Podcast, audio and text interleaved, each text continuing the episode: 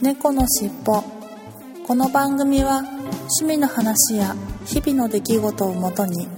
ゆるーく雑談するポッドキャストです。お送りするのは猫好きと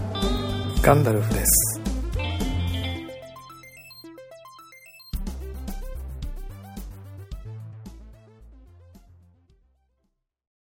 猫のしっぽ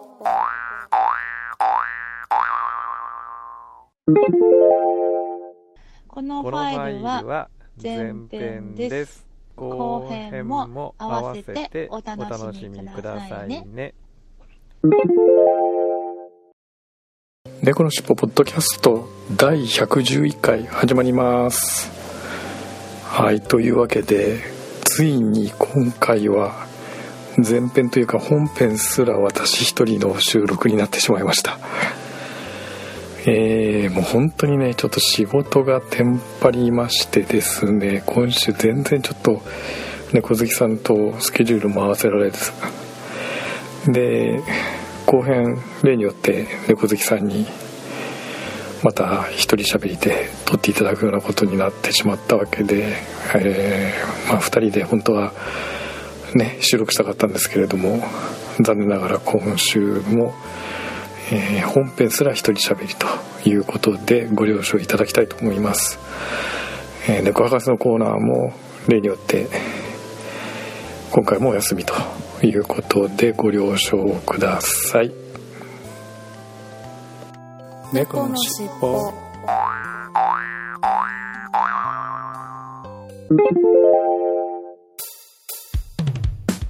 空海 ID ニュー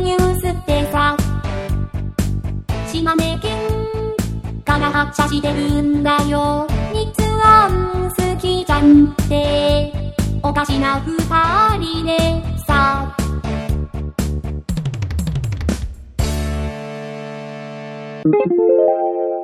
はいそれでは今週の本編に行ってみたいと思います、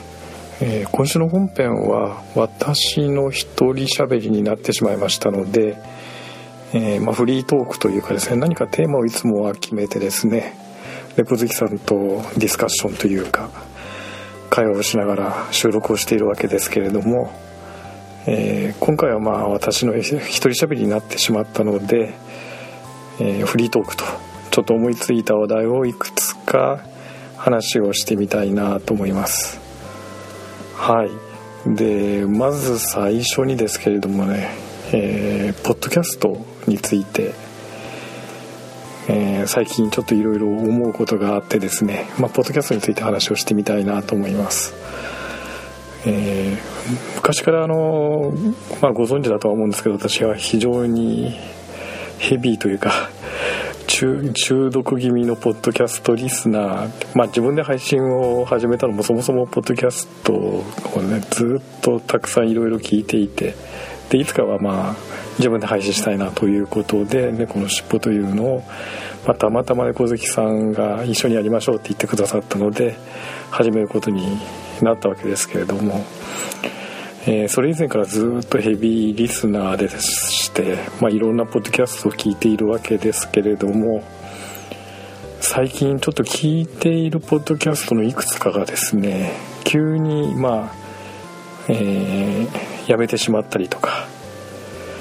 もう最終回ですよっていうことで、えー配信をやめられてしまったりとかですね。あとはしばらくの間休みますということで休止されているというようなポッドキャストがちょっと数が増えてきてですね聞いているポッドキャストの中でですね。でうーんこれはそれぞれのやっぱりねあのポッドキャスターさんのいろいろな事情があってまあやむなしということももちろんあるしまあ永遠に続けるわけにはいかないのでいつかは終わる時が来るなというのはもちろん理解しているんですけれどもまあやっぱりちょっと寂しいかなというふうに感じてます。うんあの定期的にね猫のしっぽもそうなんですけど例えば週1回あの配信していくっていうのはこういう感じで今回もそうなんですけれども非常にあの一人喋りだったらまだ自分で空いた時間を無理やり作ってですねそこで収録してまあ最悪撮って出すと収録してそのままほぼノー編集で配信してしまうなんていう荒技を 使えばあまり調整も必要なくなんとか配信できるんですけれどもまあ猫の尻尾もそうなんですけれども相方さんとこうスケジュールを調整しながらってやると何かの都合でね、えーこういう感じで収録がうまくできないということになるとだんだんやっぱりそこが配信が難しくなってくるなというのは、まあ、自分自身のこととしても感じていることなので、まあ、それぞれのポッドキャスターさんで辞められてしまったポッドキャスターさんにも、まあ、いっぱい事情があってですねいろんな事情があって、えー収録を一緒にできなくなったからもうやめますというようなこともあったりとかもうとにかく忙しくてとかまあいろいろ、まあ、人生ねいろいろイベントがあって、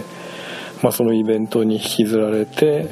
えーまあ、続けることが難しくなった困難になったと。いうことで配信を諦めてしまわれるというようなことでもうこれは本当にしょうがないなとは思いますけれども。でその中でも自然消滅的にね気がついたらなんか配信なくなってたなっていうのとあと今回が最終回ですということであのちゃんと区切りをつけてやめられると。いうパターンとあとはま不定期配信で少し配信のペースを落としますよ。またはかなりの間休みますけれどもそのうち復活するかもねと。いうような形のまあ大体大きく分けて3パターンあるんですけれども。まあそういう意味ではあの自然消滅というよりはやっぱり何か区切りをつけてもらった方がね心の整理こちら側の聞く側としてねリスナーとしてでもやっぱり気持ちの整理もつくし、まあ、不定期配信の場合も、まあ、そのうち復活してくれればいいなということでまだしもいいかなと思いますけれどもやっぱり自然消滅的にいなくなってしまってあいつの間にかそういう配信されないなというようなことがあったりするとやっぱりちょっと残念かなと思うわけですよ。なのでまあ猫の尻尾もねいずれはいつかはまあ配信終了ということに多分なるとは思うんですけれどもまあその時には、えー一旦最終回ですということで区切りをつけたいなとは思っていますけれどもまあね100回超えたからもういいやっていうことではなくてもうなんとかこれはねこういう一人収録になったとしてもあの猫好きさんとはなんとかスケジュール調整しながらいずれはまたあの2人収録来週再来週とねちょっと仕事が落ち着いてくればまたスカイプで収録できればなというふうに思ってるんで当面やめる気は そらそらないんですがまあもうちょっと長いスパンで見た時にねえーまあなんかいろいろな事情があってどうしてもやっぱり配信が続けられなくなるというような時が来るかなということもつらつら思っていてですね、まあ、そういう時には、まあ、不定期配信にするか、まあ、スパッとやめてしまうかっていうところは悩みどころかなと思います、ま、ちょっとねこれ猫好きさんいないところでこういうことを勝手に喋っているんで猫好きさんもに何の相談もないし、まあ、当面まあやめることはしないので、えーあれなんですけれどもいずれ本当にねあの何かの事情でやめなきゃいけないっていう時にはきちんと事前に相談した上でどうどうしていくかっていうところは2人で決めていきたいなとは思うんですけれどもね。まあちょっと最近あの休止したりとかやめてしまうやまれたというポッドキャストが多かったのでつらつらまあちょっと自分たちのことを考えて、うん、ちゃんとその辺もきちんと考えなきゃいけないなというふうに思ってみました。はい。ということでまあネタが切れた時のフリートークと いうことで、まちょっとネタネタ切れがバレバレなんですけれども、え2番目の話題としてですねまあイングレスです。えー相変わらずまあハマってますね。珍しくもうえーっと確かですね去年の10月ぐらいに始めたのでほぼ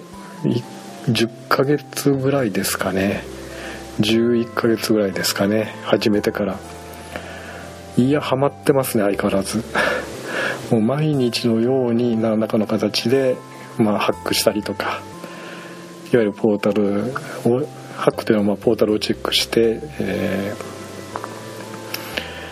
ー、あのアイテムを獲得したりとかね。いうようなことをしたり、まあ、ポータルを攻撃したりとか陣地を作ったりとかっていうようなことを日々やってるわけですが、まあ、これはね珍しく飽きませんね。うんあのやっぱりねいくつかそのゲームも今まで全くやらないわけではないんですけどほとんどやっぱりゲームってあのパソコンゲームもそうですしそれから、えーまあ、こういうスマホのゲームもそうですけど一時期凝ってもやっぱりあの特に、反射神経系のゲームがやっぱり苦手なので、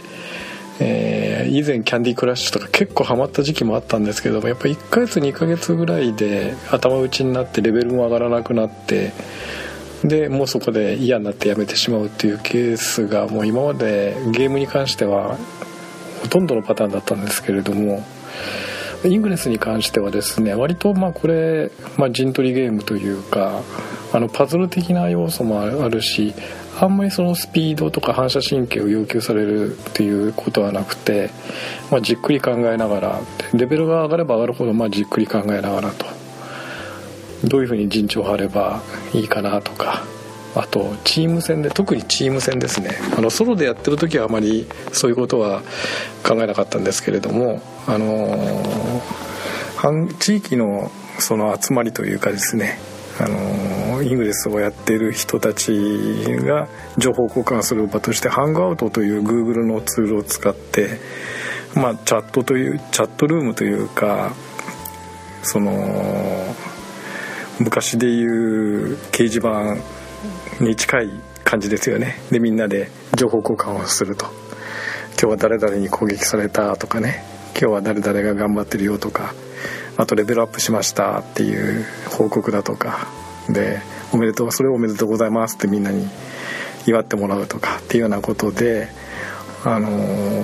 まあ、地域の仲間とそういうふうに連携を通ると、まあ、これ本当に地域密着型のゲームなので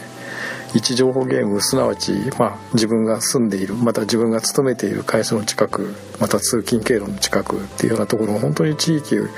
に密着したゲームなのでこれをグループ戦でやるとまたこれがハマるわけですよ。でまあそういうところでいろいろ情報交換したりたまにその仲間で飲みに行ったりとかですね。それからみんなで集まってレベルアップのお手伝いをしたりとかそれからフラッシュファーミングって言いますけれどもこれポータルレベル8以上の人が8人集まらないとその最高レベルのポータルにならないのでで最高レベルのポータルにならないとアイテムの一番高いアイテムが出てこないということなので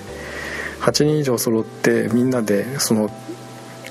フラッシュファーミング。要はそのポータルをレベ最高レベルまで持ち上げてでそれをハックしてみんなでアイテムを、えー、蓄えていくというような、まあ、そういうチーム戦ですね。あとあのチームで大きな、えー、陣地を作ったりとかっていうような、まあ、チーム戦が非常にまたこれがソロと違ってハマるポイントでしてね。えー、まあ、人それぞれのもちろん遊び方があって、まあ、それを受け入れるだけの、まあ、間口の広いゲームというところもあるんでイングレスというのは、まあ、それで、まあ、もちろんソロでいろいろ楽しみ方はあるとは思うんですけれどもこれは本当に、えー、地域で仲間を見つけて一緒にいろいろ楽しむっていう方がまたその10倍20倍楽しめるゲームかなと思ってます。でまあますますハマってるような状況なわけですね。うん、ただ本当このゲームは時間泥棒ですね。えー、まあ通勤の途中に主にやってるわけですけれども、まあ、どっか出かけたりとかなんかき、ね、どうしてもここで陣地作りたいっていうようなチャンスがある時にはなんか理由をつけて近所に買い物行ったりとかね。まあそういうようなことで本当時間泥棒なゲームでもあるわけですね。あまあそれはそれとして、まあ、そういうところも本当にまあハマってるからまあそういう風になるわけで。まあこれはね本当に奥の深い久々に奥の深いゲームだなと思ってます。でねまあまだ始められていない方はまあ是非始めてみられたらいかがかなと思いますしもう今結構猫の尻尾の聞いていただいてるリスナーさんとかまあ、空見 IT ニュースを聞いていただいてるリスナーさんの間でもあの始められて結構レベルアップもう私らがとっくに追い抜かれて高レベルに行かれた方もいっぱいいますけれども高いレベルにね行かれた方もいっぱいいますけれども本当にあの面白いゲームだと思いますのでぜひぜひ興味のある方はやってみられるといいのかなと思います。ただやっぱりあのポータルが基本になりますんでそのポータルが多い少ないっていうのもあってでやっぱり都会は当然ポータルの数が多いでレベルもアップも早いし、えー、いろいろ陣地作ったりも作りやすかったりするんですけれどもその代わり攻撃もされやすい。いうことで相手チームにねあの敵味方に分かれて青組緑組という形でやってるわけですけれども、まあ、敵チームから攻撃される頻度も高くなるその分高くなると。都会はそうなんですけれども、えー、まあ、そういうところでちょっと都会と田舎で若干バランスが悪いゲームバランスが悪いところあるかなとは思いつつ、まあ、それでも逆に田舎の方は大きな陣地が張れたりとかガーディアンというその自分が陣地あ自分がポータルを反転したところを長くあの守備できるとかね。まあメリットデメリット双方それぞれあるわけですけど若干やっぱ都会寄りのゲームバランスになってるのかなっていうところはなきにしもあらずなんですがまあローソンとかね伊藤園とか伊藤園さんとかローソンとかあと三菱東京 UFJ 銀行がポータルになったりということでポータルが一気に増えたので、まあ、地方の方でもそういうふうに自動販売機だとか例えば伊藤園さんの自動販売機がポータルになったりとかえー、ねあのー、すごく増えたのでまあ結構その辺でゲームバランスがまたいい感じになってきたのかなと思ってはいます。はい。ということで、まあ、2番目の話題フリートークの話題としてはイングレス。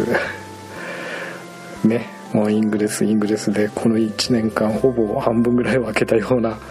感じになってますけれども、まあ、それぐらいまだハマってますというような話でした。はい。そして3つ目ですけれども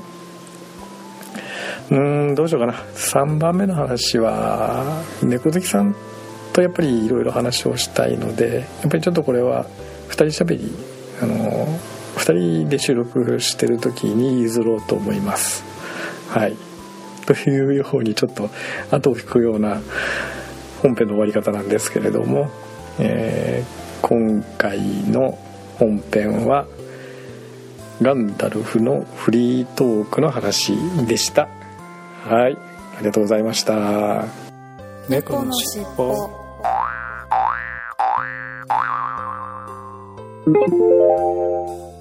このファイルは前編です。後編も合わせてお楽しみくださいね